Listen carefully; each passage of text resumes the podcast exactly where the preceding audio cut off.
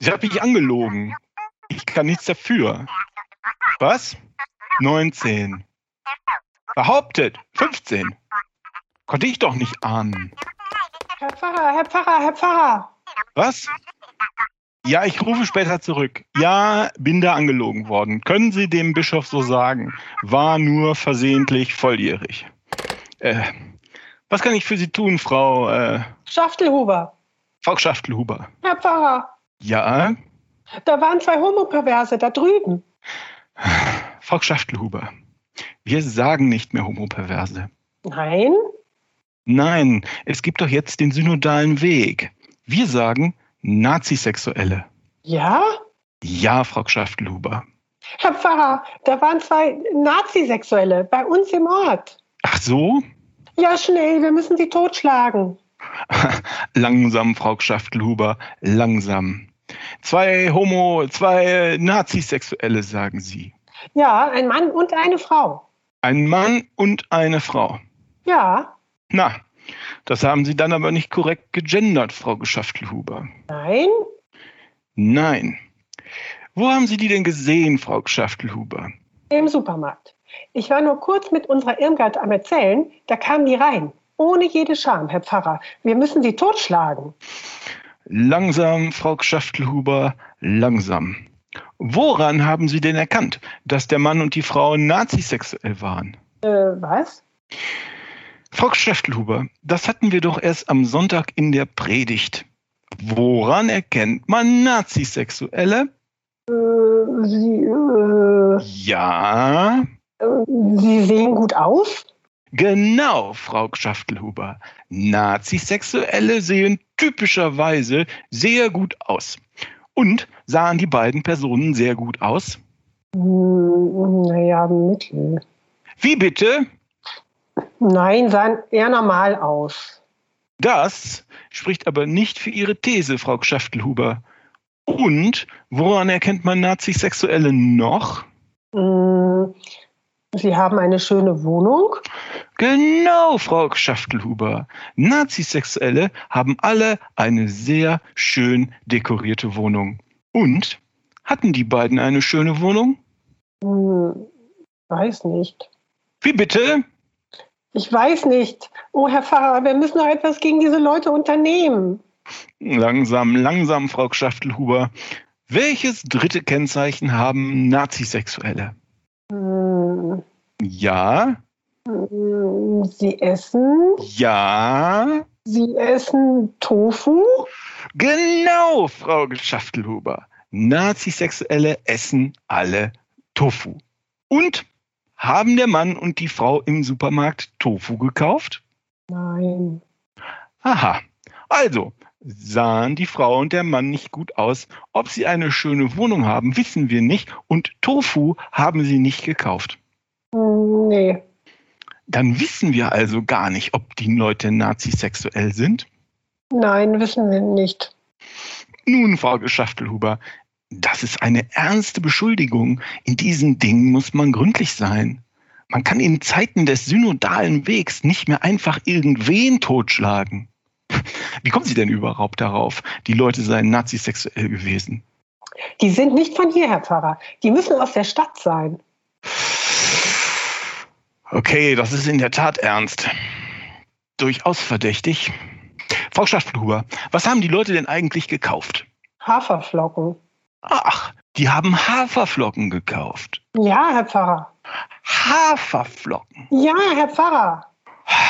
Das ist dann natürlich sehr verdächtig. Ach so? Frau Schaftelhuber, was macht man mit Haferflocken?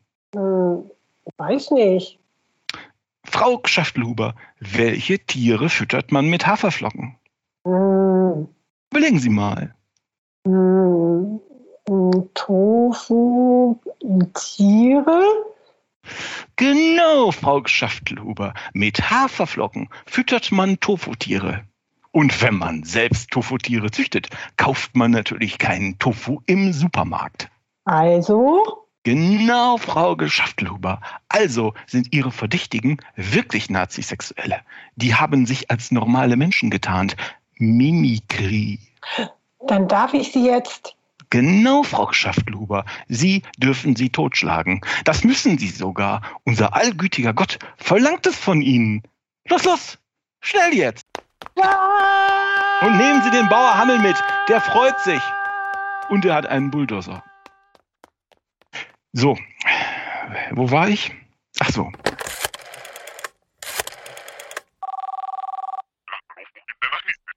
Geben Sie mir mal den Generalvikar.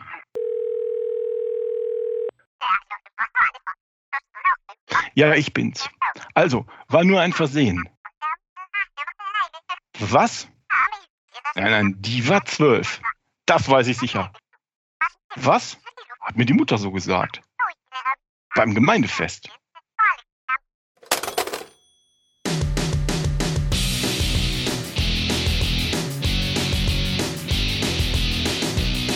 Hallo und herzlich willkommen zu Man glaubt es nicht, eurem Podcast über Religion und andere Esoterik zu politischen, wissenschaftlichen und gesellschaftlichen Themen aus atheistischer und humanistischer Sicht. Wie immer könnt ihr gerne Kommentare, Hinweise und Kritik hinterlassen auf man glaubt es nicht.wordpress.com. Wir freuen uns schon auf den Austausch mit euch allen. Und ich begrüße Oliver und Martina an den Internetmikrofonen. Hallihallo. Hallo. Hey.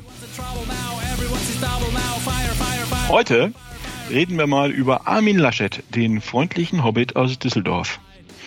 Äh, Wikipedia sagt, Armin Laschet, 1961 in Aachen geboren, ist ein deutscher Politiker in Klammern CDU. 2017 wurde er elfter Ministerpräsident des Landes Nordrhein-Westfalen. Seit Januar 2021 ist Laschet der neunte Bundesvorsitzende der CDU und seit April Kanzlerkandidat der Union für die Bundestagswahl. So, religionskritische Beobachter kennen Laschet hauptsächlich durch seine Verwicklungen in rechtskatholische Netzwerke, äh, allerlei Initiativen und Vereine rund um das Opus Dei. Und Leute in NRW kennen Laschet als ihren Ministerpräsidenten, der hilflos von einer Krise in die nächste stolpert. Und da ich A, zumindest teilweise in NRW lebe und B, religionskritisch bin, kenne ich Laschet also von beiden Seiten und habe mir überlegt, mal mit euch zusammen im Blitztempo Laschets äh, Biografie durchzugehen, ähm, sein Auftreten als Ministerpräsidenten zu beleuchten und dann mit euch gemeinsam zu überlegen, was von einem Bundeskanzler Laschet zu erwarten wäre. Oh ja, spannend. Passt das? Super. Ja. Gut, Armin Laschet, hurra, hurra, war schon als Kind in der Kirche aktiv. Er singt im Kinderchor, im Kirchenchor, wo er schon als Grundschulkind seine spätere Ehefrau kennenlernt. Armin Laschet macht mit 20 Jahren sein Abitur. Glückwunsch, Armin. Mit 20 Jahren, da denkt man erstmal, okay. Also Armin hat die neunte Klasse wiederholt, ist jetzt nicht unbedingt ein Überflieger, kann aber vorkommen. Dann macht er weder Wehr noch Zivildienst. Er wird aus in Anführungsstrichen gesundheitlichen Gründen ausgemustert. Bis heute ist nicht bekannt, welche Gründe das sein sollen. Es wird spekuliert, dass er sich hat untauglich schreiben lassen, also quasi wie Donald Trump das gemacht hat. So, vor einigen Jahren, wenn ihr euch erinnert, wäre es bei der CDU noch ein Ausschlusskriterium gewesen. Dann studiert Armin Laschet Jura in München und Bonn, zwölf Semester lang, also ziemlich lang, ist Stipendiat der Konrad-Adenauer-Stiftung, das ist ungewöhnlich für eher einen mittelmäßigen Studenten, dass er ein Stipendium kriegt. Allerdings war Laschet damals schon seit seinem 18. Lebensjahr ein treues CDU-Mitglied. Armin Laschet ähm, hat kein Referendariat gemacht, hat kein zweites Staatsexamen gemacht, was also zu einem Jurastudium eigentlich gehört. Äh, das heißt, Armin Laschet hat sein Studium kurz vor Ende abgebrochen. Er studiert also zwölf Semester ohne Abschluss auch das wäre in besseren Zeiten für die CDU ein Ausschlusskriterium gewesen. Armin Laschet ist Burschenschaftler. Da sagt die Wikipedia, während seines Studiums trat er der katholischen deutschen Studentenverbindung Enania München und Repuaria Bonn bei. Beide im Kartellverband der katholischen deutschen Studentenverbindungen. So, ich kenne diese beiden spezifischen Verbindungen nicht im Detail. Beide sind laut Wikipedia nicht schlagend. Das heißt, Jung Armin hat keine Degenduelle geschlagen. Ähm, zumindest die Ripu Aria ist aber farbentragend. Das heißt, er hatte ein bunt gestreiftes Uniformmützchen und so Schärpen an über seinem schicken Anzug. Ähm, für die Hörerinnen und Hörer, die vielleicht nicht im akademischen Umfeld zu Hause sind, ähm, Burschenschaften sind oft sehr, sehr unangenehm. Das sind so Männerbünde, die sind stinkkonservativ. Die sind so stinkkonservativ, dass sie schon während der Weimarer Republik als konservativ galten. Und typischerweise ist das so, dass die Altmitglieder, die sogenannten alten Herren, Seilschaften bilden in Wirtschaft und Politik und jüngeren Mitgliedern bei der, ihrer Karriere helfen, indem sie sie systematisch gegenüber anderen Menschen bevorzugen.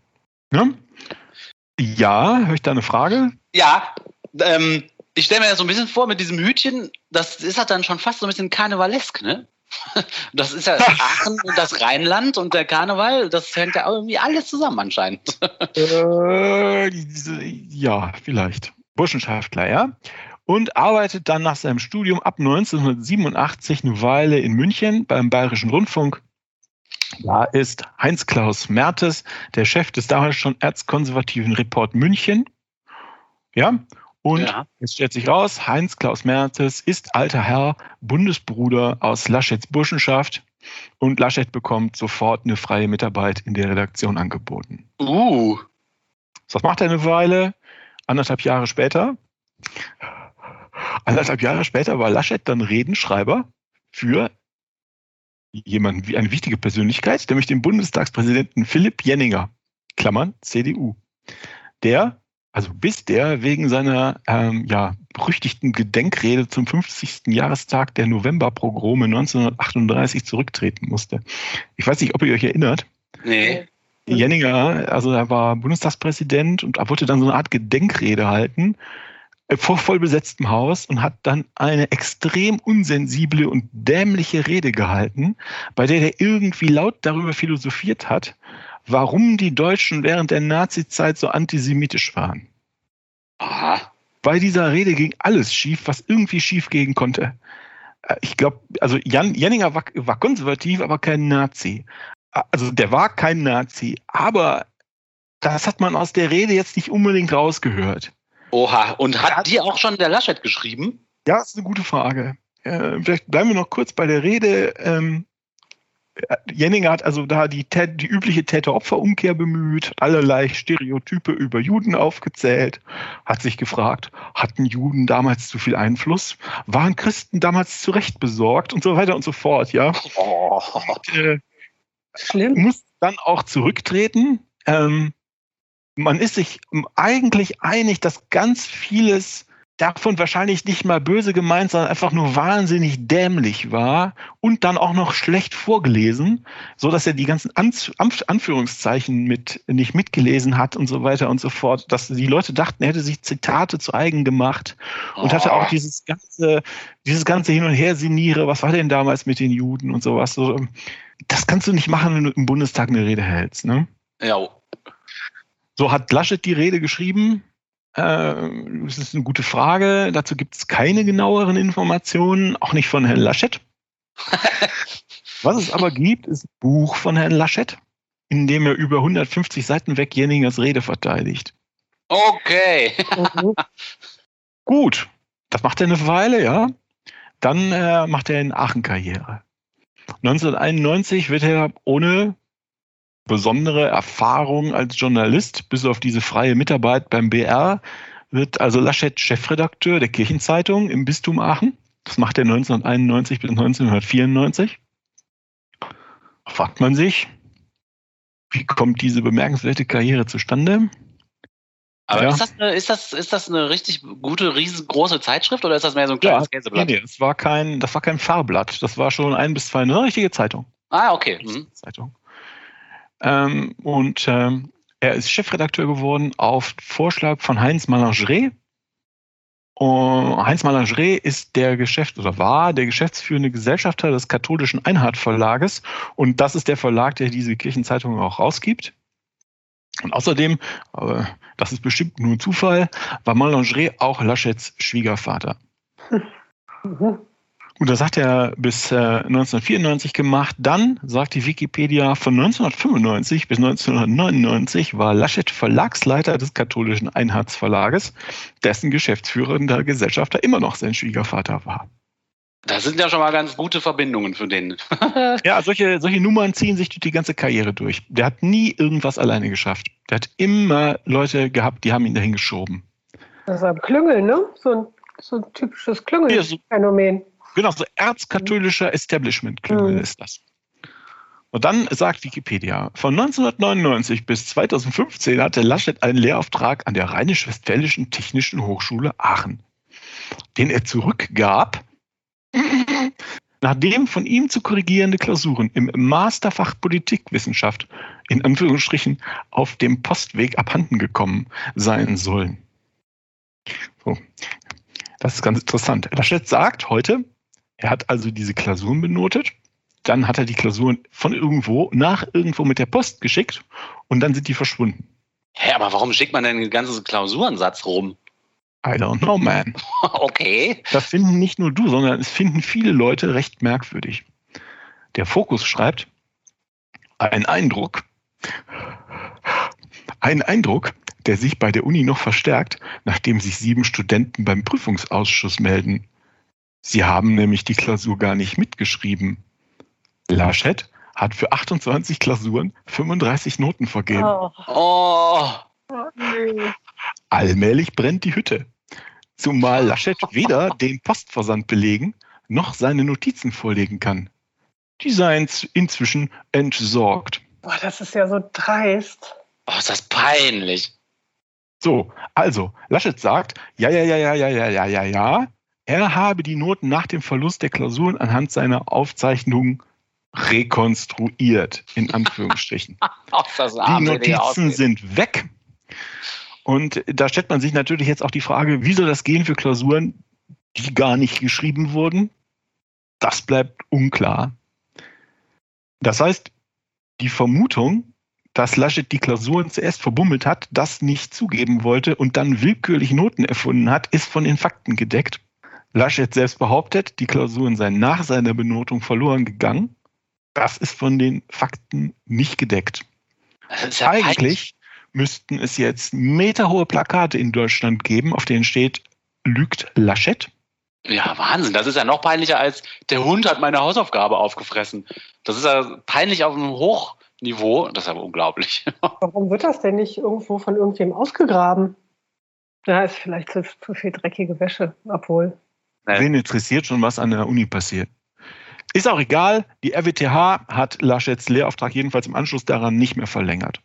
so, was übrigens nebenbei, der Kanzlerkandidat Laschet hat seinen Lebenslauf frisiert und die Zeit bei der RWTH elegant unter den Tisch fallen lassen.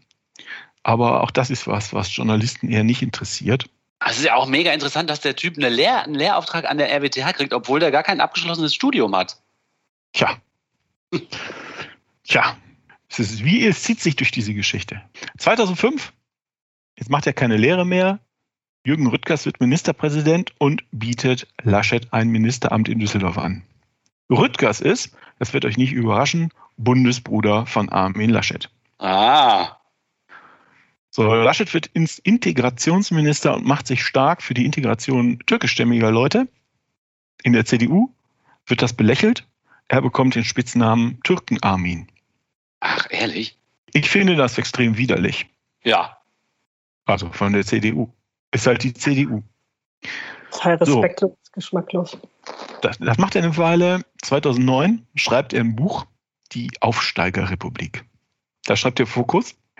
Gegen das Buch Die Aufsteigerrepublik von Unionskanzlerkandidat Armin Laschet gibt es Plagiatsvorwürfe. Der mhm. Wiener Medienwissenschaftler Stefan Weber hat in Laschets Buch eine längere Passage gefunden, die auffällig mit einem Text des Politologen Hans Mayer übereinstimme. Neben diesen Textübernahmen ohne Quellenangabe gibt, gäbe es mindestens vier weitere Stellen, bei denen Laschet Fragmente von anderen Autoren übernommen habe, ohne die Herkunft dieser Passagen zu, äh, zu kennzeichnen. Laschet soll sich demnach unter anderem mein Salomon Korn, dem früheren Vizepräsidenten des Zentralrats der Juden in Deutschland, und bei zwei Wikipedia-Artikeln bedient haben. Außerdem soll er sich einen Satz des damaligen EU-Innenkommissars Franco Frattini zu eigen gemacht haben, ohne den Satz als Zitat zu kennzeichnen und ohne die Quelle zu nennen. Also das ist, was man in diesem Büchlein gefunden hat, ja. So, fragt man sich, wäre das jemandem anderen passiert, zum Beispiel der Kandidatin der Grünen, dann hätte sich die CDU und die Presse wochenlang daran abgearbeitet. Ja, Genauso wie mit dem frisierten Lebenslauf. Bei Laschet interessiert es die Journalisten kein Stück.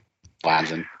So, 2017 wird Armin Laschet dann in NRW zum Ministerpräsidenten gewählt. Wie das genau passieren konnte, das weiß ich nicht. Ich war damals noch in den USA. Ich kann also nichts dafür. Äh, Martina Tilfeld, wollt ihr euch rechtfertigen? Nein, ich habe den nicht gewählt. ich war da auch nicht so direkt beteiligt. Also eigentlich gar nicht beteiligt. Gut, also jetzt ist er Ministerpräsident. Das heißt, wir gucken uns jetzt mal seine Aktivitäten und Äußerungen äh, als Ministerpräsident an. Warum ist das valide? Naja, Laschet selbst sagt, er will den Bund regieren, wie er NRW, wie er NRW regiert hat. Das heißt, wir gucken uns einfach mal gemeinsam an, wie der Herr Laschet das so macht. Ich fange einfach mal an mit, mit, der, mit Laschets Opus Dei Connection. Durch Laschets Umfeld ziehen sich immer wieder christlich-konservative Netzwerke und äh, haben wir eben schon gesehen und jetzt als erstes das Beispiel, in das rechtschristliche Funktionäre in die NRW-Staatskanzlei installiert werden. Im August äh, 2014 holt Laschet Nathanael Liminski als seinen Stabschef, Fraktionsgeschäftsführer und Büroleiter nach Düsseldorf. Ähm, drei Jahre später, im Juni 2017, wird er dann auch Chef der Staatskanzlei NRW. Und noch zwei Monate später, seit dem August 2017, ist Liminski Medienstaatssekretär in der Landesregierung und damit auch für den Bereich Medienpolitik zuständig. Und die Wikipedia sagt, Liminski gilt als Architekt von Laschets Wahlsieg bei der Landtagswahl in Nordrhein-Westfalen 2017 und allgemein als unersetzlicher Mastermind, wichtigster Vertrauter und rechte Hand von Armin Laschet. Watz und Rheinische Post, also die eine links, die andere rechts, betiteln ihn als Laschets Schattenmann. Seine innerparteilichen Netzwerke sind stark durch persönliche Bekanntschaften und kirchliche Verflechtungen geprägt. So ja, wer ist das? Also Nathanael Liminskis Sohn ist in diesem Jahr 2021 verstorbenen Jürgen Liminski, dessen Privatsekretär er auch war, was nach einem weirden Vater-Sohn-Verhältnis klingt, aber ja. na gut. Beide Liminskis, äh, und deshalb ähm, ähm, erwähne ich jetzt auch den älteren Liminskis, beide Liminskis sind hochaktiv in christlich-konservativen Netzwerken. Der Vater war eine hohe Nummer, Funktionsträger beim, beim Opus Dei.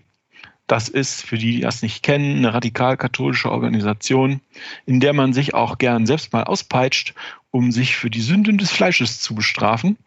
Nee. Der Junior schweigt zu einer Mitgliedschaft. Allerdings, so wie ich das kenne, werden Sitze, insbesondere an Funktionsdingstars gekoppelte Sitze in der Regel vererbt. Dann gibt es da das Institut für Demografie, Allgemeinwohl und Familie also einmal alles. Das Institut für Demografie, Allgemeinwohl und Familie e.V., das gemeinsam mit der Offensive junger Christen im Rahmen des Aktionsbündnisses Familie zusammenarbeitet. Boah, das hört sich alles fantastisch an. Das hört sich fantastisch an. Wikipedia schreibt, Vater Liminski warf sowohl der großen als auch der rot-grünen Koalition, also im Bund, Verrat an den Familien vor, der zum Beispiel durch das Elterngeld der Keimzelle des Volkes schleichend die Lebensgrundlage entziehe. ah, okay, ja, das wusste ich jetzt noch nicht, dass das so ist mit dem Elterngeld, aber na gut. Stief- und Patchwork-Familien trügen dazu bei, dass Jugendliche nach einer Trennung ihrer Eltern eher dazu neigen, eher dazu neigen sich einer Bande anzuschließen. Einer Bande? Einer Bande! Ha! Oh Zur Integration in eine solche Ersatzfamilie gehören dann häufig Drogenkonsum und Straftaten. Oh. Eine sehr, sehr einfache oh. Welt hat der Herr oh. oh. ja, das sind, das sind sehr sympathische Menschen.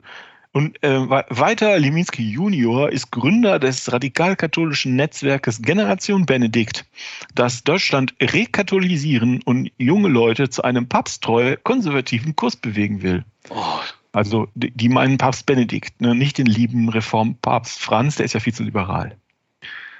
Mittlerweile heißt die Initiative auch nicht mehr Generation Benedikt. Vielleicht ist die Generation Benedikt schneller umgewesen als gedacht. Die heißt jetzt Initiative Pontifex, macht aber quasi noch dasselbe. Liminski Junior setzt sich ins Fernsehen und sagt, dass er Sex vor der Ehe ablehnt. Äh, ich weiß nicht genau, ich glaube, er hat vier Kinder, also hatte er zumindest viermal Sex. Glückwunsch, Nathanael. Natürlich ist er gegen Homosexualität, weil sich dabei es sich um eine nicht vollendete Form von Sexualität handelt. Aha. Dazu sagt er, ich kenne viele Homosexuelle und einige tun mir leid. Der Staat muss schon aus reiner Selbsterhaltung die natürliche Form der Ehe und Familie fördern. Es die natürliche Form. Ja, es mangelt bei Homosexualität einfach an der Dimension der Fortpflanzung. Na und? Aber diese, sie, sie tun mir leid, das finde ich immer so widerlich. Ja. ja, der ist wirklich widerlich. Langfristiges Ziel der Organisation da ist die Rücknahme der Ehe für alle. Das heißt, Lesben und Schwule sollen wieder die Ehe verboten werden. Muss ich das dazu sagen? Schwangerschaftsabbrüche sind aus Sicht Leminskis ein Unrecht. Muss ich vielleicht nicht extra dazu sagen. Ja, also das ist der Person, das ist die Person, das ist der Mann, der maßgeblich Laschets Politik bestimmt und auch ähm, vermutlich sollte Laschet Kanzler werden, äh, Kanzleramtsminister sein wird. Äh, da muss man sagen, das ist also ein wirklich spektakulärer Erfolg für das Opus Dei, wenn das, ähm, äh, wenn das, wenn das so sein wird, wenn das so kommt. Da haben die wirklich lange dran gearbeitet, ähm, so einen Anker in die, in die deutsche Politik zu kriegen. Mit der Merkel war da ja wenig zu machen. Äh, aber da muss man wirklich sagen, Hut ab, Leute. Das habt ihr, wenn das klappt, das haben die wirklich großartig gemacht. So ja, wozu äh, äußert sich Armin Laschet noch? Zum Beispiel ähm, Themen, die uns hier im Rahmen des Podcasts immer mal wieder interessieren. Da ist zum Beispiel der Freitod am Lebensende. Da hat ja das Verfassungsgericht, ich glaube im letzten Jahr entschieden, ähm, dass für zum Tode entschlossene Schwerkranke entsprechende Hilfe zugänglich gemacht werden muss. Ähm, und das folgt für das Verfassungsgericht aus dem persönlichen Selbstbestimmungsrecht. Ist also ein Menschenrecht, ja. Und da gab es äh, mit Armin Laschet, mit Armin Laschet ein Interview mit, des Pro Medienmagazins. Da fragt Pro, Anfang des Jahres, oh, muss also vom letzten Jahr gewesen sein, Anfang des Jahres hat das Bundesverfassungsgericht das Verbot geschäftsmäßiger Sterbehilfe aufgehoben. Wie stehen Sie dazu? Da sagt Laschet, aus dem christlichen Menschenbild folgt, dass das Leben in jeder Phase geschützt werden muss Sterbehilfe ist ein besonders existenzieller Fall. Die Regeln, die das Bundesverfassungsgericht formuliert hat und seine Vorstellungen von Selbstbestimmung sind schon sehr weitgehend. In diesem ethischen Konflikt muss man genau abwägen, wie viel Selbstbestimmung hat man über sein eigenes Leben? Und wo ist Leben unverfügbar? Ich bin jedenfalls skeptisch ob zur Persönlichkeitsfreiheit tatsächlich auch das Recht gehört, geschäftsmäßige Sterbehilfe in Anspruch nehmen zu können. Hm. So ja, Martin hatte das Sterbeverbot. Das geht ja jeden Einzelnen von uns an. Klingen Laschets Aussagen so, als ob es da einen Fortschritt in dieser Frage geben würde? Nee. Er sich über das Bundesverfassungsgericht am liebsten hinwegsetzen würde, ne? Ich finde, das äh, klingt so. Ja. ja. Ja, das hat, wir haben das ja auch schon im Podcast ja auch schon mal früher besprochen, diese, dieses Thema und die CDU äh, ja, steht damit halt auf, auf Kriegsfuß, ne? immer mit dieser christlichen Begründung.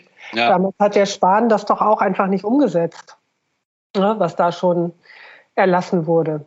Also, ja gut, aber das ist halt ein massiver Eingriff in die ja, persönlichste ja, Lebensführung, persönlichste Entscheidungen, die sich ja. der Staat und die Kirche da anmaßen. Ja, klar. Also es geht jede einzelne Person von uns was von uns an, zumindest potenziell. Also vielleicht werde ich irgendwann vom Auto totgefahren, dann geht's an mir vorbei, das Problem. Aber äh, vom Prinzip geht es, geht es jede einzelne, jeden einzelnen von uns an. Und diese Leute sagen, gibt's nicht. Wir sind Christen, wir sind die Mehrheit, gibt's nicht. Mhm, wir wissen es besser. Wir entscheiden darüber.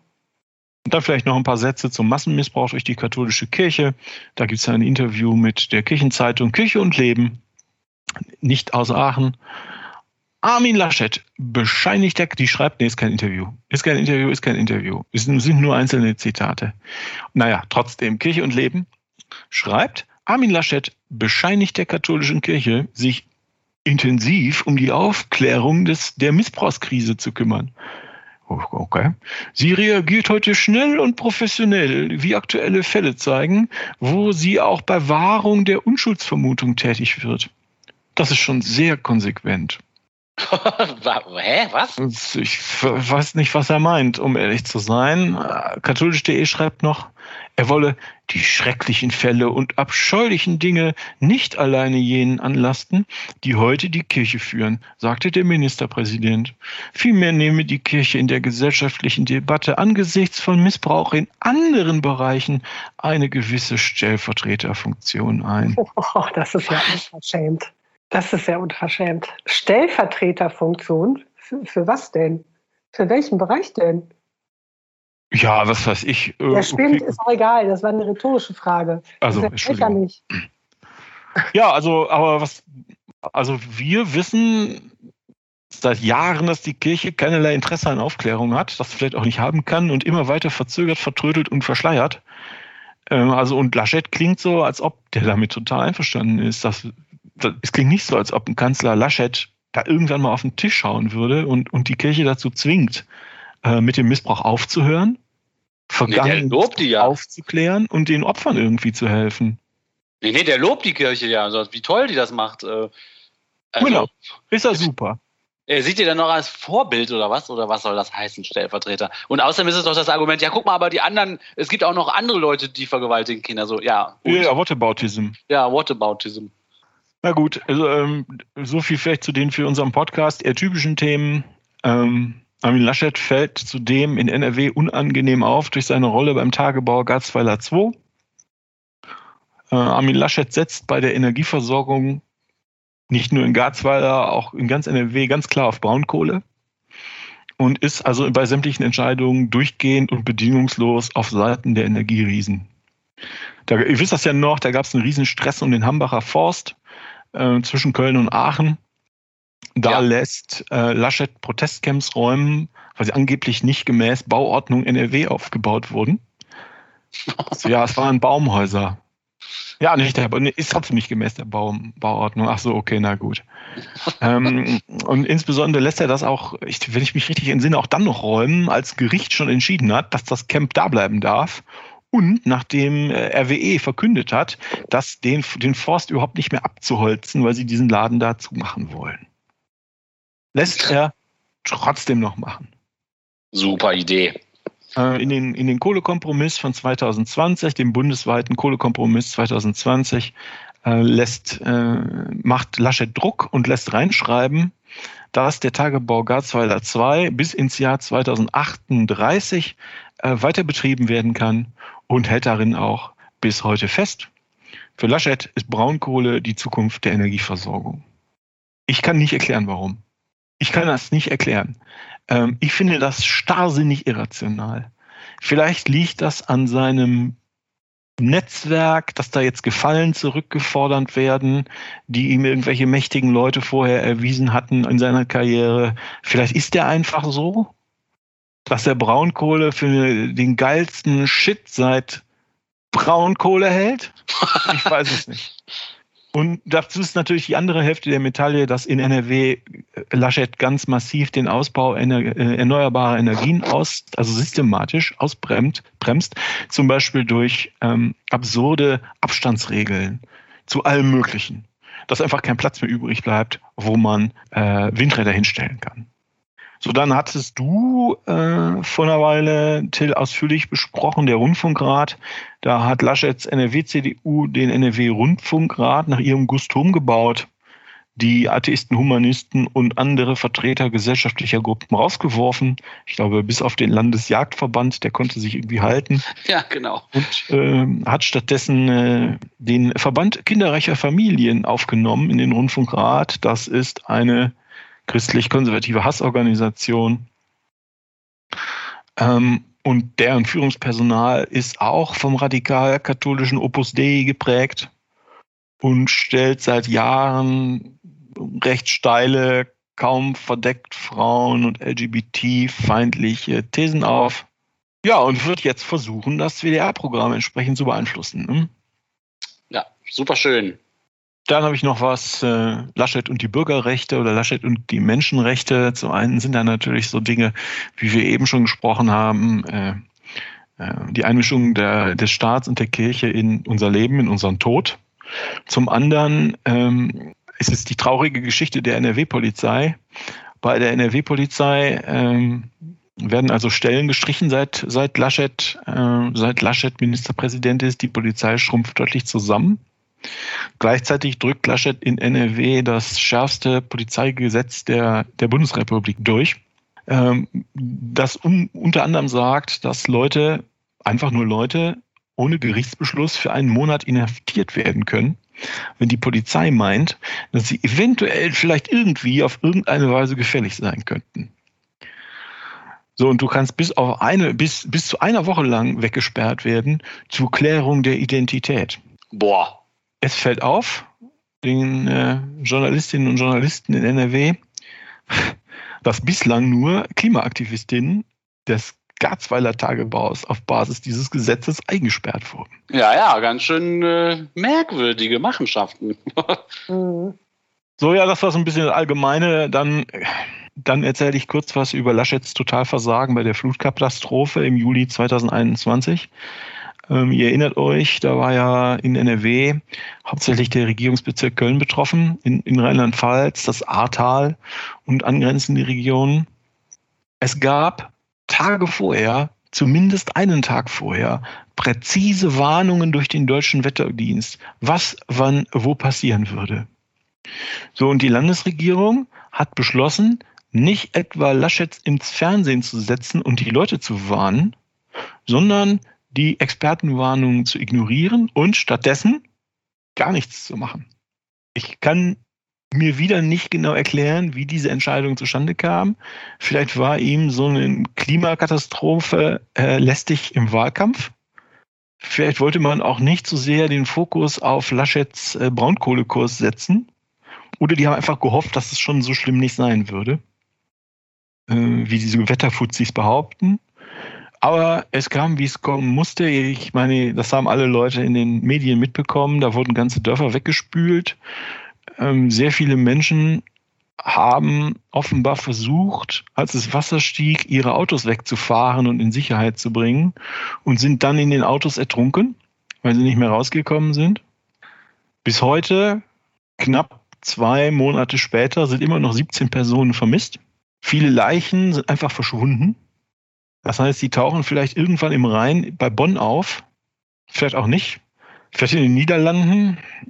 Wenn sie das tun, werden sie aber nicht mehr identifizierbar sein, ähm, weil man sie kaum Angehörigen zur direkten Identifizierung vorzeigen kann.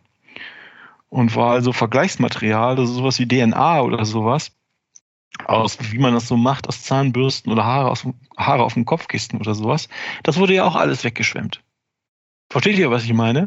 Ja, es ist wirklich. Die sagen, meine, meine, meine, meine Tante fehlt, mein Sohn fehlt, was auch immer. Und dann, ja, haben sie denn irgendwas, was denen gehörte, so dass wir haben hier Leichen gefunden, dass wir die identifizieren können. Da müssen die Leute sagen, nein, haben wir nicht. Haben wir nicht mehr. Ja, das ist echt schlimm. So, ich bin persönlich, ich, also ich bin, mir ist, mir ist nichts passiert. Ich hatte Wasser. Äh, Wasser in der Wohnung, aber es war halt ein lästiger Abend. Aber egal. Ähm, aber dieser Laschet, hat nichts gemacht und hat durch seine Untätigkeit Dutzende Tote auf dem Gewissen. Der hätte sie ins Fernsehen sagen, äh, stellen können, seine Autorität nutzen und sagen, verlassen Sie Ihre Häuser. Wir haben eine detaillierte Warnung. Lassen Sie Ihre Autos stehen. Gehen Sie auf höheren Boden. So dann gäbe es sicherlich jetzt weniger als 188 Tote und die Vermissten. Ich weiß nicht, wie viele, da sind auch Tote in Rheinland-Pfalz bei. Die die rheinland-pfälzische äh, Landesregierung hat genau den gleichen Mist gemacht und die Leute nicht gewarnt, aber die stellt gerade keine Kanzlerkandidatin. So im Fernsehen nach der, äh, nach der Flutkatastrophe gibt Herr Laschet sich jovial und sagt, wegen es eines schrecklichen Tages oder so war das Zitat, würde er seine Politik in Klimadingen nicht ändern. Das heißt, Mr. Braunkohle bleibt auch nach solchen Extreme Weather Events weiter auf seinem Kurs. Dann, das haben bestimmt auch ganz viele Leute mitgekriegt, nach der Flut hat Laschet das Katastrophengebiet bereist und hat dabei für absurde Bilder gesorgt. Als der Bundespräsident, wie ich finde, hörbar bewegt, den Opfern sein Beileid ausspricht, steht Laschet im Hintergrund und macht feixen Späßchen. Alles vor Kameras. Es gibt weitere absurde Bilder. Da sind Leute, die versuchen dem Ministerpräsidenten ihre Häuser zu zeigen, was von den Häusern übrig ist. Laschet starrt teilnahmslos in eine andere Richtung. Da ist jemand, der erklärt ihm, was auch immer passiert ist. Laschet steht unter seinem Regenschirm. Der Anwohner, dessen Haus weg ist, was weiß ich, steht im Regen, kein Regenschirm. Und Laschet steht hilflos für Trimmerbergen rum. Der Mann, erst hat er es total verbockt und dann ist er völlig überfordert der weiß nicht, was er machen soll. So, und wenn man das vergleicht mit Bildern vom, vom gleichen Tag oder von, von, von einigen Tagen früher oder später, es gibt Fotos von Frau Merkel und Malu Dreyer, der Ministerpräsidentin aus Rheinland-Pfalz, die, wie gesagt, auch einiges verbockt hat. Und die gehen Hand in Hand und ganz offensichtlich bewegt durch diese Trümmerwüste. Das ist wie Tag und Nacht. Da sind auf der einen Seite verantwortungsvolle, äh, äh, äh, emotional angeschlagene Politikerinnen und auf der anderen Seite ist ein Zirkusclown. Der Typ ist ein Zirkusclown. Ja, der hat sich wirklich ein Bild von ihm abgegeben, was äh, man nicht anders beschreiben kann. Das war wirklich krass, finde ich auch. Dann Corona in NRW. Armin Laschet fährt von Anfang an Schlingerkurs auf Kosten der Bevölkerung, insbesondere auf Kosten der jungen Leute in der Bevölkerung. Alle Entscheidungen sind so industriefreundlich wie irgendwie möglich. Laschet fällt wieder durch absurde Aussagen aus. Er meint, NRW, NRW sei das Land der Küchenbauer. Und darum könne NRW auf gar keinen Fall in einem längeren Lockdown bleiben. NRW ist das Land der Küchenbauer? I kid you not. Armin, was ist mit dir los? Wochenlang verrätselt. Die Schulen in NRW, Martina kann uns bestimmt auch sagen, wie es mit den Kindergärten ist mussten ohne Wenn und Aber offen bleiben und sollten auf gar keinen Fall Corona-Schutzmaßnahmen durchführen. Ob aus Angst vor Corona-Leugnern oder um irgendwie die Industrie zu schützen, vielleicht auch einfach Inkompetenz, ich weiß es nicht. Ich weiß es wirklich nicht. Ich kann es mir auch nicht vorstellen. Naja, jetzt haben wir hier seit, seit Monaten geht die Ansteck, gehen die Ansteck, Corona-Ansteckungsraten bei jungen Leuten komplett durch die Decke.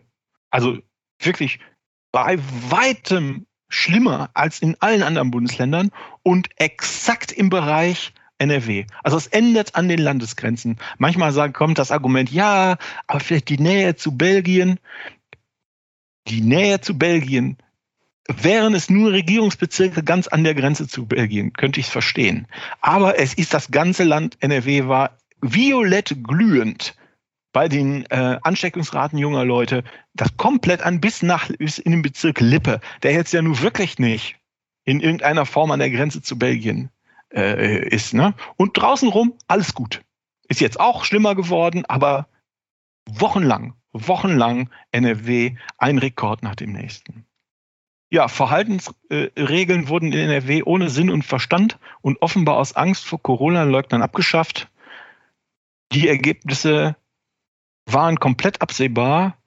Von Laschet gibt es die Aussage, mit mir als Bundeskanzler wird es keinen weiteren Lockdown geben. Punkt. Der Mann fährt also einen knallharten Kurs. Es geht ihm nur darum, dass in seiner Welt die Industrie nicht leidet. Und dabei wird die Durchseuchung der jungen Leute ganz offensichtlich in Kauf genommen oder aus irgendwelchen Gründen, die ich nicht verstehe, sogar bewusst provoziert. Das kann man sich kaum noch anders vorstellen.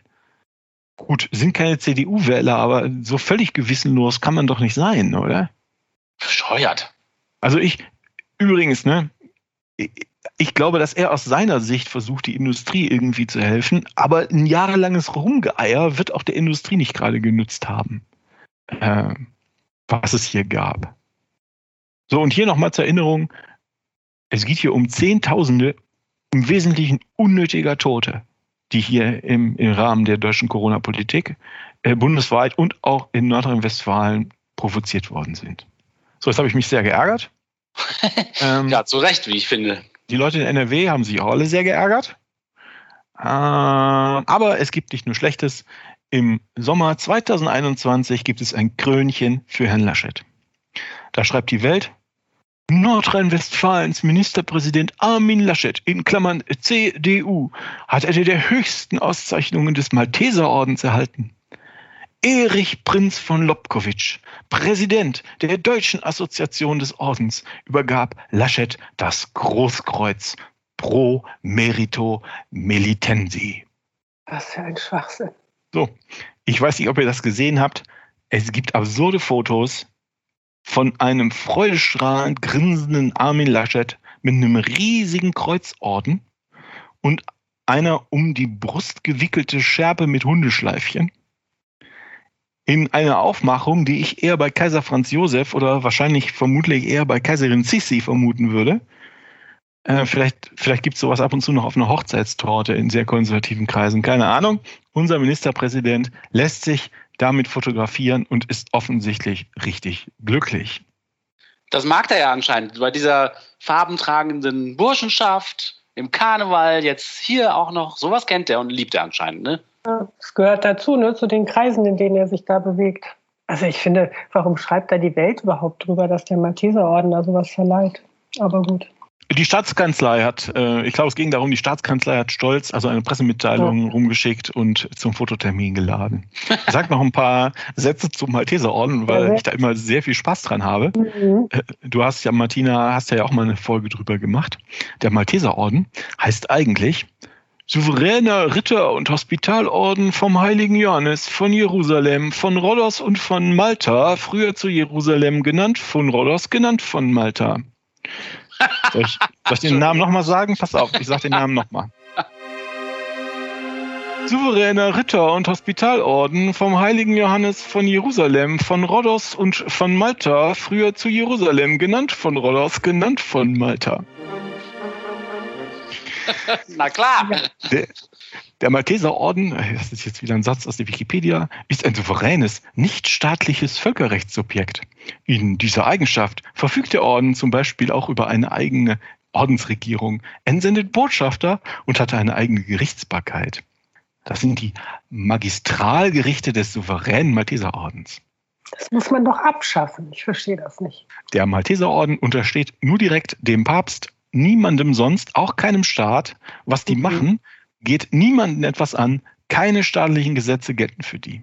Die haben nur kein Territorium, ne? Sonst haben die alles. Ich glaube, ja, aber da ist ja noch Malta. Ah. Ähm, ah. Ich glaube, das haben sie so halb. Also, äh, das weiß ich aber nicht genau. Äh, das habe ich, äh, habe ich merkwürdige Geschichten gehört von maltesischen Kollegen. Also der Malteserorden ist, das hatte Martina auch, ähm, äh, Martina auch vorgestellt, ein Sammelbecken des katholischen Hochadels, des europäischen Hochadels, wo diese Leute schalten und walten können, wie sie wollen, wie in alten Zeiten, ja. Geil. Das habe ich mal stellvertretend, damit ihr immer hört, was für tolle Leute das sind, einen rausge rausgesucht. Da lese ich jetzt mal den, den ersten Absatz auch aus der Wikipedia vor. Und zwar geht es um Albrecht, Freiherr von Böselager geboren 1949 in Altenahr, ist ein deutscher Jurist aus dem Adelsgeschlecht Böselager. Er ist Ehren- und Devotionsgroßkreuz bei Lili in Obedienz was bei ihm? Was ist los? Was hast du gesagt? Er ist Ehren- und Diffusionsgroßkreuz bei Lili in Obedienz und war von 1989 bis 2014 Großhospitalier des souveränen Malteserordens. Seit 2014 amtiert er als Großkanzler des Ordens. Was spielen die denn für ein Spiel? Eins, was wir nicht verstehen, auf jeden Fall. Von Böselager ist eins von vier Kindern von Philipp Freiherr von Böselager und Rosa Maria, geborene Gräfin von Westfalen zu Fürstenberg. Er ist verheiratet mit Praxedis, geborene Freien von und zu Gutenberg, einer Schwester von Enoch Freiherr von und zu Gutenberg. Somit ist er der Onkel von Karl Theodor zu Gutenberg.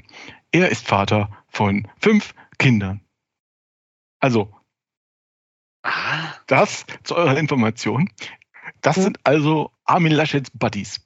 Ja, für seine enormen Verdienste eine plüschig rosa-weiße Riesenschleife umhängen. Hat der es gut, solche Freunde zu haben, toll. Das Fazit.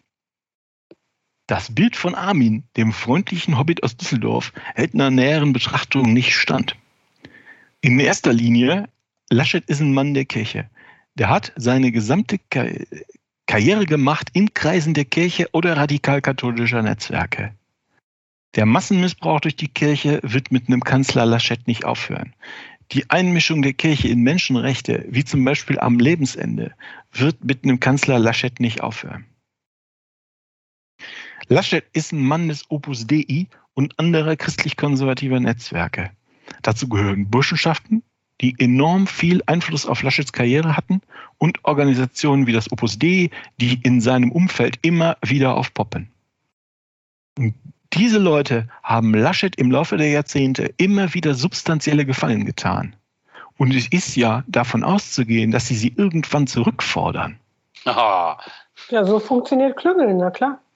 Hm. Ich habe es ja eben schon gesagt, wenn es Opus Dei es schafft, seine Leute im Kanzleramt zu platzieren, ist das ein gewaltiger Sieg. Für die ist das ein gewaltiger Sieg. So mit Laschet als Kanzler und Liminski als Kanzleramtsminister werden also radikal-katholische Anliegen enormen Vorschub bekommen. Die werden nämlich offizielle Politik der Bundesrepublik Deutschland werden. So, und was das sein könnte, das haben wir ja in unserem vor einigen Wochen in unserem Segment über die christlich-konservativen Netzwerke um die AfD schon gehört. Ne? Da ging es um Sonderrechte für Christen, Sonderrechte für Kirchen, Sonderrechte für Männer, Sonderrechte für Heteros. Also zurück in die 50er Jahre. So, Laschet ist ein Mann der Energieriesen und der fossilen Energie. Laschet unterstützt Braunkohle und steht bedingungslos hinter diesen Energieriesen und verhält sich dabei zum Beispiel gegenüber Aktivistinnen bis ins absurde böshaft. Und für mich völlig unverständlich boshaft. So aus Sicht der Energieriesen und ihres Ministerpräsidenten sind also Windräder in Gemeindebesitz und Solaranlagen auf Privathäusern natürlich eine Bedrohung. Das heißt, die CDU unter Laschet wird auch weiter die Entwicklung erneuerbarer Energien abwürgen, wie sie es in den letzten 16 Jahren auch gemacht hat. Die CDU mit dem Kanzler Laschet wird die Energiewende auch weiter sabotieren und verzögern. Und wir alle wissen, hoffentlich wissen wir das alle, ohne schnelle Energiewende ist der Klimawandel nicht mehr aufzuhalten. Armin Laschet ist ein inkompetenter Krisenmanager. Als Ministerpräsident hat er im Krisenmanagement immer wieder komplett versagt. Bei der Flutkatastrophe präzise Warnungen ignoriert, Menschen nicht gewarnt, sich lieber um seinen Wahlkampf gekümmert, Dutzende unnötiger Tote. Schäden aus einem einzigen Extremwetterereignis, ein einziges Extremwetterereignis, drei Tage Starkreden in zwei Bundesländern, 30 Milliarden Euro. Das hat 30 Milliarden Euro gekostet, bis die Leute ihr Haus wieder haben. So, dann hat er sich, hat er beim Besuch vor Ort Späßchen gemacht und absurde Fotos produziert. Bei der Corona-Pandemie fällt Armin Laschet durch absurde Aufsagen auf und fährt einen absurden Schlingerkurs. Die Ansteckungsraten bei jungen Leuten in Nordrhein-Westfalen sind extrem hoch. Verhaltensregeln werden ohne Sinn und Verstand abgeschafft, zum Teil gegen den Widerstand des Bundes. Die Ergebnisse waren von vorne bis hinten komplett absehbare. Man hat manchmal den Eindruck, dass Schulkinder möglichst schnell durchseucht werden sollen. Mein Eindruck ist auch, mein persönlicher Eindruck, die Landesregierung interessiert sich kein Stück für junge Leute. Warum, weiß ich nicht. Vielleicht einfach, weil sie keine CDU-Wähler sind. So, dann habe ich noch zwei Aussagen aus dem persönlichen Umfeld von befreundeten Journalisten. Das eine, die sagen, die Merkel kann Laschet überhaupt nicht ausstehen und macht deshalb auch keinen Wahlkampf für ihn. Und wenn man sich Laschets äh, Leistungen in Anführungsstrichen anguckt, ist das vielleicht auch keine Überraschung. Ähm, die Merkel ist einiges, aber inkompetent ist sie nicht. Die will so jemanden nicht als ihren Nachfolger. Und dann habe ich noch die Aussage eines Bekannten, der ist Mandatsträger und Funktionär in der CDU. Und der sagt, das CDU-Präsidium hat sich hinter Laschet gestellt, weil sie ihn für leichter beeinflussbar hielten als Merz oder Söder. Das werde jetzt bedauert. Scheiße, ne? Oh. So, es stellt sich raus, Armin Laschet ist nicht leicht beeinflussbar. Armin Laschet ist intellektuell überfordert und charakterlich völlig ungeeignet. So wirkt es auf mich auch. So, jetzt. Das Fazit war absurd lang. Deshalb jetzt noch das Fazit vom Fazit. Armin Laschet ist politisch instinktlos und fachlich, und ich sollte nicht auf den Tisch trommeln, er ist politisch instinktlos und fachlich und charakterisch unge charakterlich ungeeignet für das Kanzleramt. Der hat es in der CDU so weit geschafft, wie er es geschafft hat, weil er kirchlich konservativ enorm gut vernetzt ist, vernetzt ist und hat seine ganze Karriere auf diese Netzwerke aufgebaut. Jetzt steht er im Zentrum, wie soll man sagen, mediale Aufmerksamkeit. Da helfen die Netzwerke nicht mehr. Das heißt, äh, Laschet muss jetzt alleine seine Kompetenz beweisen und scheitert daran immer wieder krachend. Ja. Niemand, auch keine konservativen Wählerinnen und Wähler, können wollen, dass so eine Person Bundeskanzler wird. Niemand kann das wollen. Ja, der macht wirklich, der macht echt eine richtig schlechte Figur, ne? Wahnsinn. ja, gefährlich ist das. Also, so ein Typ. Da haben sich ja auch nicht was eingebrockt. Aber klar, ne, wenn der da äh, klüngelt, völlig inkompetent ist, die, ähm, ja, da werden schon Leute Einfluss nehmen, ne? Aber nicht Aber mit, äh, hier die CDU-Kollegen, ne, die das gehofft haben, weil der ja schon andere Spezies hat. Also es ist tatsächlich auch echt geil zu sehen, wie der nicht mehr weiter weiß, wenn er dann mal alleine vor der Kamera steht. Ne? Wenn all seine Leute, die ihm sonst Händchen halten, und sagen, was er zu tun und zu lassen hat, äh, nicht mehr da sind, dann steht er da in der Flut und weiß absolut nicht, was zu tun ist. Ne? Das ist wirklich krass, wie das dann so zutage tritt. Ja, was will der denn machen, wenn mal was passiert? Wenn mal irgendwas passiert, er ist Bundeskanzler, irgendwas passiert. Was soll der, wie kannst du dir den in einem Raum mit Putin vorstellen? Oh Gott, Stell dir das doch mal vor. Oder wie, wie, wie Kim, äh, Kim Jong-un oder, oder meinetwegen Donald Trump, so, so er denn mal zurückkehrt? Boris Johnson zieht den über den Tisch. Alle ziehen den Ach, über den Tisch. Natürlich. Ja, klar. Alle ziehen den ja, über den Tisch. Ja, und das ist wirklich gefährlich. Ne? Überall tauchen diese Netzwerke auf überall, wenn man, äh, wenn man Berichte über Laschet hört, dann ist hier wieder das Opus D und da das Opus D und dann ist es eine Vorfeldorganisation des Opus D, die irgendwo hingeschoben wird. Äh, wenn man sich da, also ich meine, wir beschäftigen uns ja damit, ne? deshalb kennen wir die Namen äh, die vielen Leuten, auch vielen Journalistinnen und Journalisten übrigens, mein Eindruck, nicht sagen. Das sind, äh, weil das irgendwelche Vorfeldorganisationen sind. Und die tauchen überall wieder auf. Das ist wirklich besorgniserregend. Das ist besorgniserregend. Ja, da kannst du ja, kannst ja noch kannst ja katholisch sein und sagen, ja, ich finde die, die CDU ist gut zu uns Katholiken, deshalb wähle ich die immer. Aber diese Leute kann niemand wollen. Die sind gefährlich. Die peitschen sich aus. Ja, und die, die, die sind nicht normal katholisch. Und die weben halt diese Spinnennetze und das ist ja zutiefst undemokratisch, weil die ja im Hintergrund agieren, um eine Agenda durchzudrücken und komplett vorbei an der Wählerschaft eine geheime Agenda noch zusätzlich anscheinend, die sie gar nicht so richtig an die Öffentlichkeit haben wollen, versuchen durchzusetzen. Ne? Und da muss man dann graben und gucken, um aufzudecken, wer wen kennt und wer mit wem in einer Burschenschaft war, um damit einem überhaupt mal klar wird, dass sie sich alle gegenseitig nur Gefallen tun die ganze Zeit. Ne? Ja, ich muss sagen, ich finde es auch ein bisschen skandalös, dass die Journalisten sowas wie das, was äh, Oliver gerade vorgestellt hat, nicht mal hinbekommen. Also weil das sind ja schon wichtige Informationen. Und äh, sich auspeitschen ist ja eine Sache, aber das ist ja eine, eine äh, konservative Elite, ne? Eben wie du ja äh, super dargestellt hast, ne? Katholische konservative Elite, die sich da jetzt ihren Strohmann platziert haben. Sie nehmen da Einfluss, das ist ja schon mal nicht schön. Und tatsächlich haben sie sich dann noch jemanden ausgewählt äh, und den da promotet, der völlig inkompetent ist. Also das finde ich auf zwei, auf zwei Ebenen wirklich richtig gefährlich und angsteinflößend. Erstens, der, der kann eben nichts. Ne? Also es hat nicht ein schönes Bild, ne? zusammen mit Putin oder Hochwasser. Das war jetzt ja wirklich, wirklich schlimm. Aber es kann ja auch noch mal schlimmer kommen was macht er dann? Also ich möchte da nicht äh, meine Geschicke von dem gelenkt bekommen. Nein, danke.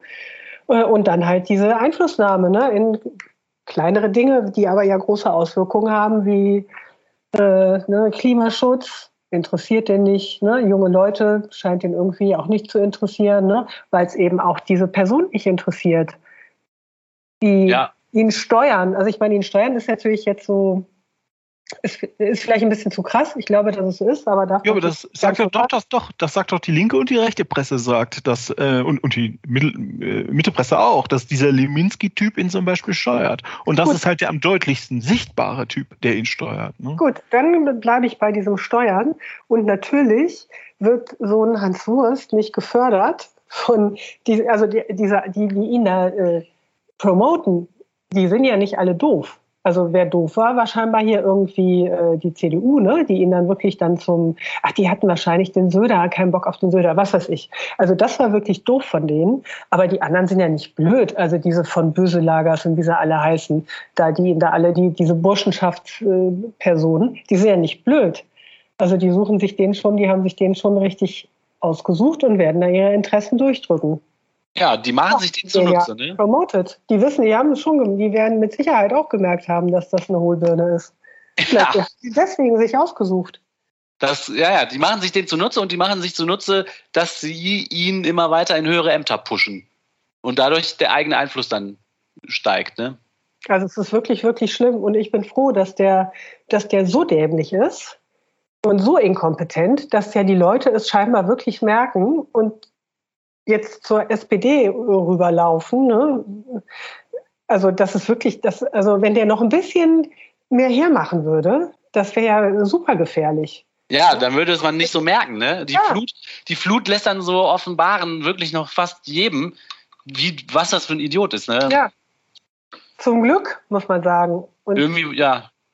Und dass so ein Artikel fehlt wirklich, der es nochmal so auf den Punkt bringt, wie diese Seilschaften da sind. Also über den Leminski wurde ja schon einiges berichtet. Wir haben da auch schon mal drüber gesprochen. Äh, aber dass es wirklich so ein bisschen diese Burschenschaften zurückgeht. Und ich habe letztens noch ein Interview gesehen äh, mit ihm. Das war so äh, halt so eine Doku, ne? die KanzlerkandidatInnen stellen sich vor, äh, wo er dann auch wieder so ein rührseliges Geschichtchen erzählt, ne? Das, ja, dass er ja schon immer in der Kirche war und äh, ne? Diese Werte sind ihm so wichtig und so, ne? wo der Onkel, ne, der liebe Onkel, also so ist es halt nicht. Ja, genau. Das ist halt nicht so, ja, ich war ja auch in der Kirche, ich bin der sehr verbunden. So, äh, ja, mh, aber anders als du da jetzt rüberkommen lässt, ne, in so einem Interview. Das ist echt gefährlich. Ja. Niemand darf den wählen, Leute, niemand darf den wählen. Hashtag Laschet verhindern. Ja, wählt den bitte nicht. Ja, und ich meine, es ist auch, die CDU wird eigentlich hauptsächlich noch gewählt von Leuten über 60. Ne? Ähm, liebe Hörerinnen und Hörer, wenn ihr meint, es ist eine gute Idee, sprecht mit älteren Bekannten, mit älteren Leuten aus eurer Familie. Vielleicht könnt ihr denen klar machen, der Herr Laschet ist kein netter Mann von nebenan, der immer brav in die Kirche geht. Der ist auch kein kompetenter, entspannter CDU-Landesfürst. Der ist alles, aber das ist er nicht. Und der ist auch kein lustiger Karnevalsclown, der einfach nur nett am Stammtisch rumsitzt. Ja, ein Clown ist er schon. Ja, ja, aber also genau. Aber. Das kann er ja sein. Das ist er wahrscheinlich. Dann soll er sich an den Stammtisch setzen. Ja. Aber nicht Bundeskanzler werden. Und dann kann also, er sein ganzes Netzwerk da mitnehmen. Und dann ich, können wir wieder schön von vorne anfangen. Ich habe gemerkt, dass die ein Problem haben, dass die ein Problem haben, als mein Vater zu mir, mein sehr konservativer Vater zu mir am Telefon gesagt hat, Oliver, immer wenn ich den Laschet sehe, ich sehe den mit einer Pappnase. Der ist ein Clown. Der ist ein Clown. oh ja, korrekt. Die haben ein Problem. Die haben ein Problem.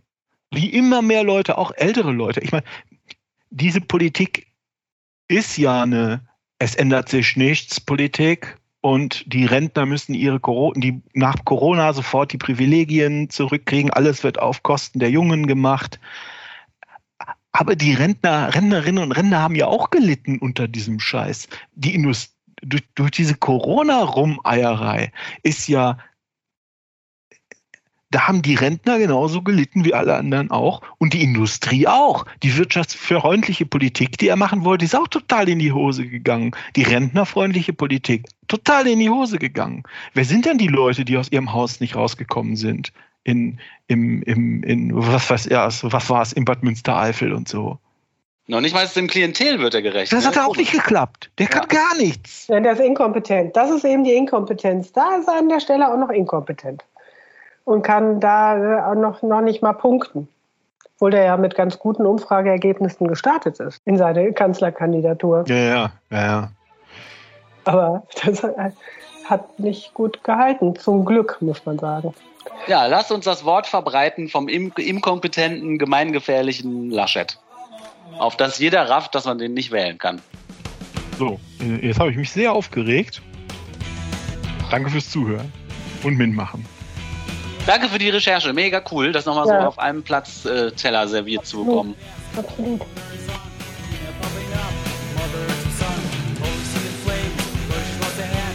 Und damit kommen wir auch schon wieder zum Ende einer Folge von Man glaubt es nicht, eurem Podcast über Religion und andere Esoterik zu politischen, wissenschaftlichen und gesellschaftlichen Themen aus atheistischer und humanistischer Sicht.